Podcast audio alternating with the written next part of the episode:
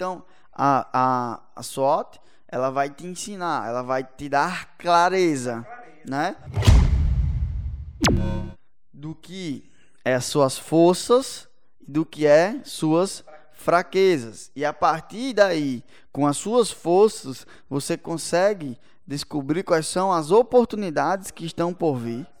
E a partir das suas fraquezas, você começa a descobrir quais são as ameaças que estão por vir. E aí você começa a, a fazer um plano de ação. Eu já fiz a SWOT, pessoal, é uma ferramenta, né? Que foi criada por uma empresa de, de consultoria dos Estados Unidos.